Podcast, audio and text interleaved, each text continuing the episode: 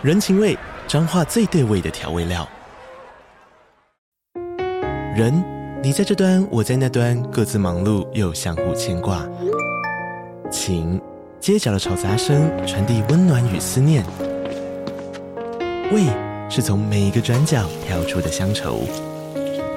这里是彰化县政府 Pocket 节目《彰化早咖》，我是主持人内克。从彰化大小事各具特色到旅游攻略，透过轻松有趣的访谈，带着大家走进最在地的早咖。准备好了吗？彰化的故事，我们说给你听。以上为彰化县政府广告。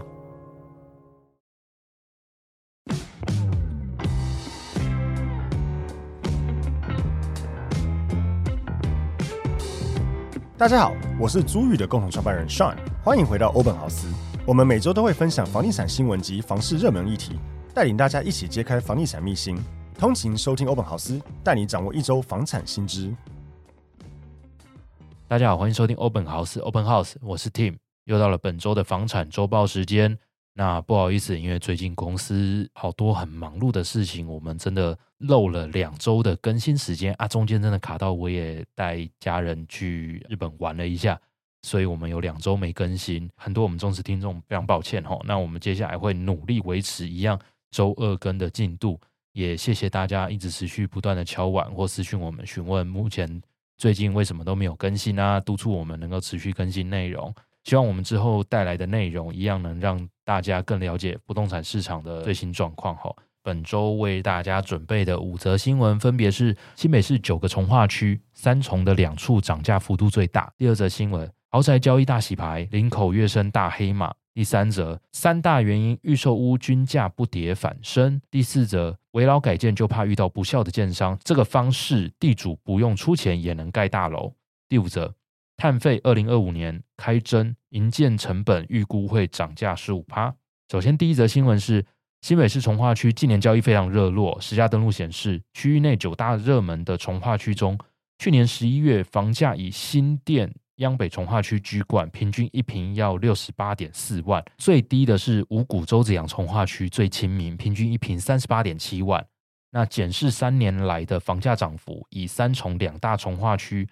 二重普从化区及仁义从化区涨价幅度最多，都有三成以上。针对这一则新闻，我觉得非常的有趣，因为毕竟我们还是在台北市嘛。所以以新北市的从化区来说，相对外县市更为的熟悉的那央北哦，当初我跟周翔去看的时候，我记得四字头我们就觉得超级贵，结果现在全部均价要六十八点四万哦，这真的涨超级多的，以百分比来说大概涨五十趴以上。那对于早期有买到的人，真的是恭喜大家啦。那尤其呃央北从化区，它真的是一个地点不错，尤其啊刚好我们公司在大安信义区这边，所以你买在央北从化区通勤来的路程其实不算远。加上旁边又是高速公路，要往中南部或桃园去上班也非常方便。新店金站越规划越好，陆续的央北社宅也完工，陆陆续续有很多案子开始交屋，央北的移入人口也会越来越多。我看央北我是蛮看好的，唯一的但书是我怕到时候入住的人真的很多，这个上下班的车潮可能会是大家要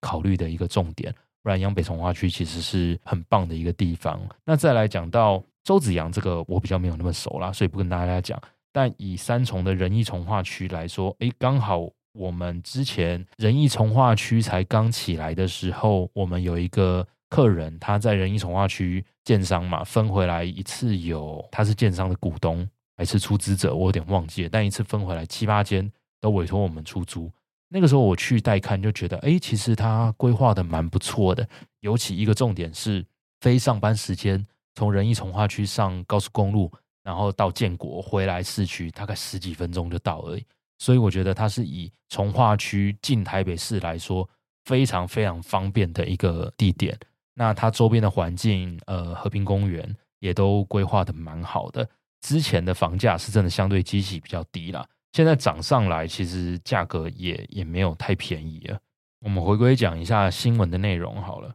三重、二重埔重化区以仁义重化区表现最佳，这三年来的涨幅分别是三十六点八趴以及三十二点八趴。成交量最大的是周子阳重化区，那涨幅是二十六趴。那为什么三重会涨这么多？吼，那边的专家表示，新北市九大重化区讨论度高。都是新北市民购屋的热点。不过，若是以近三年的九大重划区内房价涨幅，三重的新兴重划区表现更是突出。以二重埔重划区及仁义重划区来说，近三年的涨幅都超过三成，平均一年有一成以上的涨幅。那为什么这三重的重划区涨势会特别强劲呢？专家表示，因为三重过往因为发展比较早，老屋多，那再加上大家对三重的传统印象，宫庙多、治安不佳等问题，让过去的三重买房会有外来族群会有一些抗性，也导致一度房价低于中永和、板桥等新北市进化区。近几年来，三重的大型建设陆续到位，那区域内的这两个重化区都有建商大量的推案，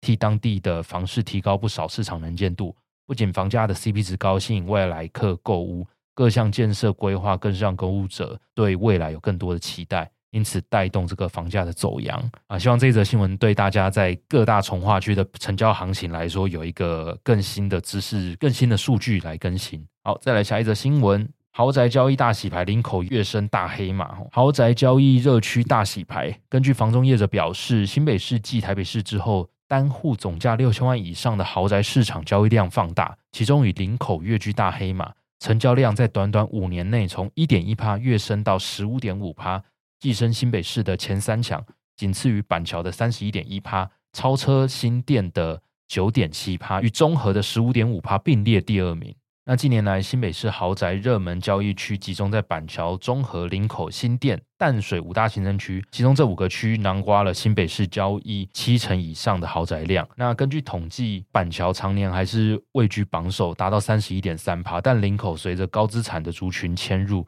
带动豪宅交易，二零二三年豪宅交易的占比一律超车新店。板桥是新北人口最多的行政区啦，尤其拥有大概四十万左右的人口，生活机能完善，所以是豪宅热区，这无话可说。但是近年来，其实林口因为重大建设陆续到位，而且房价相对的比较亲民，它的街道轮廓因为是完整重划区比较大片，而且生活机能也逐渐成型，人口迅速成长，成为新北市的新兴豪宅市场，高资产客群有入住的现象，也反映到。这个成交的价格上，我们有一个好朋友啊，他家大概在两年前吧，买了一个林口的案件。我们一直到上个月还上上个月才去他们家。他说当初买三千出头，对，三千出头万，现在有四千万以上的价格了。表示林口除了高总价的交易量非常可观之外，它的房价涨幅其实也蛮可怕的。那其实林口我们去了蛮多次看案子啊，或找朋友，那街廓真的是很舒服啊。尤其我很喜欢听古埃嘛，古埃常常说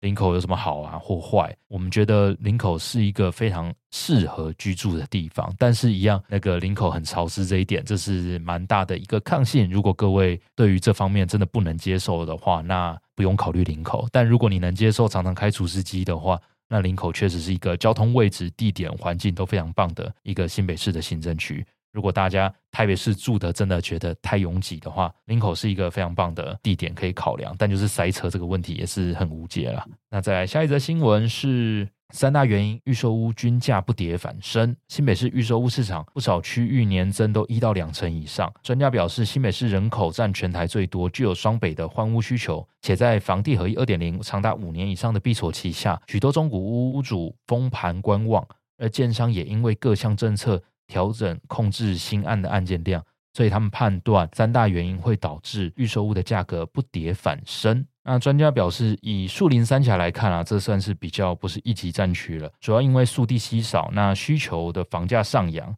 买方大多是区域内的换屋以及成家的购物需求。由于现在房价有感上升，买方大多具有地缘关系，跟过去因为低价吸引外来客投资在三峡树林位置不同，且捷运三莺线预计明年完工，目前中古屋市场出现买方等轻轨经济效益而惜售的状况，甚至房屋租金也可以比拟主要的都会区，目前两房空屋租金以及超过每个月两万元，房价与租金都不在低点。好，再来第四则新闻，围老改建就怕遇见不肖的。业者建商这种方式，地主不用出钱也能盖楼哦。许多民众期待老屋改建，但也害怕房子变成烂尾楼。北都建设跳脱传统起建模式，采用违建全案管理模式，让地主全额融资，并采取信托专款专用。今天举行的尊选北都这个建案开工动土典礼，建商指出，过去自己城市深受烂尾楼受害的建筑师，因此才建立建设公司。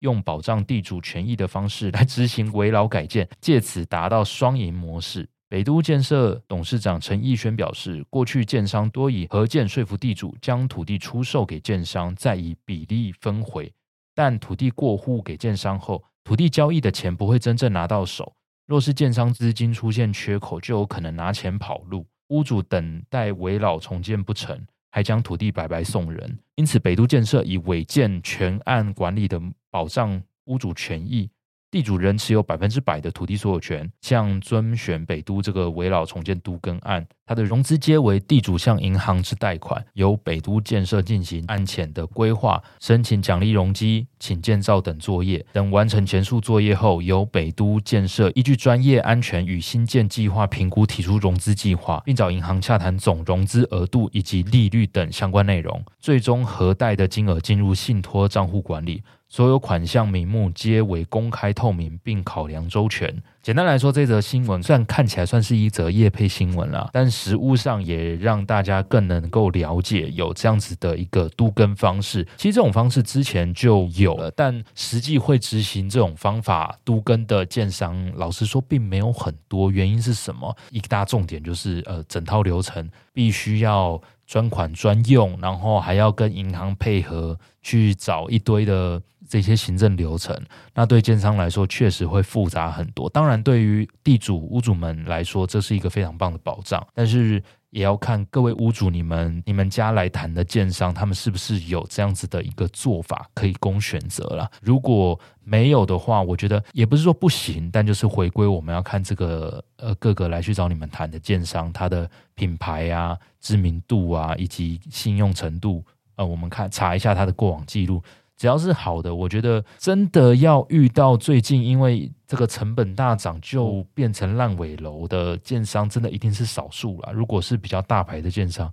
不太会发生这一类型的问题才对。那回归了，就是各位要自己做功课。碳费二零二五年开征，营建成本预估五年内会增长百分之十五。新闻内容是。绿色通膨浪潮来袭，明年房价恐先一波涨势。中华民国不动产中介公会全联会表示，今年的选举稳定之后，建材及人工成本上涨的压力有增无减，未来将会开征的碳费可能会增加钢筋水泥的成本，房价恐会提前反应，包括预售屋、新成屋的价格，中古屋价格也会随之牵动。那环境部揭露，二零二五年可能会被开征碳费的业者有五百一十二家碳排大户名单曝光。中华民国不动产联盟呃理事表示，未来碳费陆续开征，预计五年内台湾整体的营建成本会再往上至少增加百分之十五的相关成本，也势必会反映在房价上。那针对于这个政府开征碳税呢，业内传出建筑用的钢市场超前部署，将会向客户征收每吨一百五十元不等的碳排费加价，引起市场注目。另一方面，国内金融也针对 ESG 绿色金融部分开。始有了实际的行动，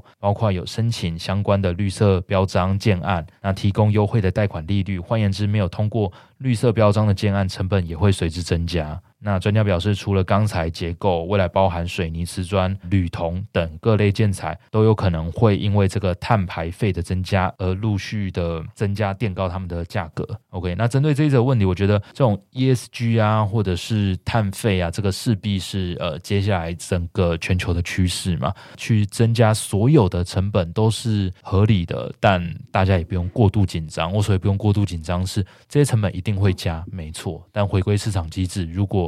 大家没有办法买单，那就是没有办法买单。那适当的就是反映一些通膨的状况。所以我觉得这消息面确实有可能发生，但如果你们要把它看到是一个毁灭性的消息，房市会大跌，那我觉得大可不必了。这个没有那么严重。好，那以上就是本周的房产周报。那希望大家喜欢本周的内容。那本周的哎呀我的房跟大家分享一下一则我觉得不算是呃很稀少的事情，但也许很多人不知道，就是我们最近有房客反映，因为刚好梅雨季也不是梅雨季节，刚好下雨，然后有新入住的房客觉得我们的那个 Hisashi 就是凸窗的雨遮上面的雨声让他吵得真的睡不着觉。那其实这种状况越来越少的原因，是因为很多的铝窗业者他们的。呃，做这个铝窗上面都会去做人工草皮，去做呃减缓这些雨声的设计，但一些比较旧的早期的确实没有了。那以我们公司的做法来说，我会请房务同仁先到现场评估一下现场的状况，我们有没有可能从外墙或者是跟邻居拜托一下，从邻居的窗外，在我们自己的那个雨遮上面去新增那个人工草皮，来去减缓这样子的状况。但跟大家分享一下，人工草皮不是买了去贴就可以解决问题哦。因为这个人工草皮它还是有分品质的，好跟坏的价差有可能到两三倍。我的强烈建议是，各位如果有想要减少这些噪音，购买这些人工草皮的话，建议就升到最顶啊！你去买那个比较厚的，不然买那种太薄的，你施工老半天，减缓有限，房客还是来靠腰，那根本解决问题。不要为了那几百块白做工。OK，这是给大家的建议，希望对于各位有在出租套房的屋主也有些帮助。那你说实际怎么去执行呢？我过往我自己 DIY 的经验是，呃，确定那个雨遮上面是相对的，没有什么杂物的情况下，买到人工草皮大小大概量一下没问题之后，后面打满了矽利康。然后把它贴上去，用长的棍子什么压一压，把它压牢。那至少确定一两天内不会下雨了。那原则上有这样子做，不太可能会被吹走。但还是回归一句话，就以上发言不代表完全不会有问题哦。各位，如果你没有安装好了，真的吹下去打到人，还是要各自负责哈。最保险的方法就是，诶，请专业的铝窗公司来去做处理。OK，那希望以上分享的这个小撇步能够帮助到大家。那请大家持续收听我们的欧本豪斯的新闻内容。如果有任何问题，也欢迎在下方留言或加入我们 LINE 的群组。那我们对于你的问题，如果觉得有回答的适合我们拿来录音节目里面做回答的话，我们会选出来，针对于你的问题来去做讨论，并且回复。OK，那本期的节目就到这边，谢谢大家，拜拜。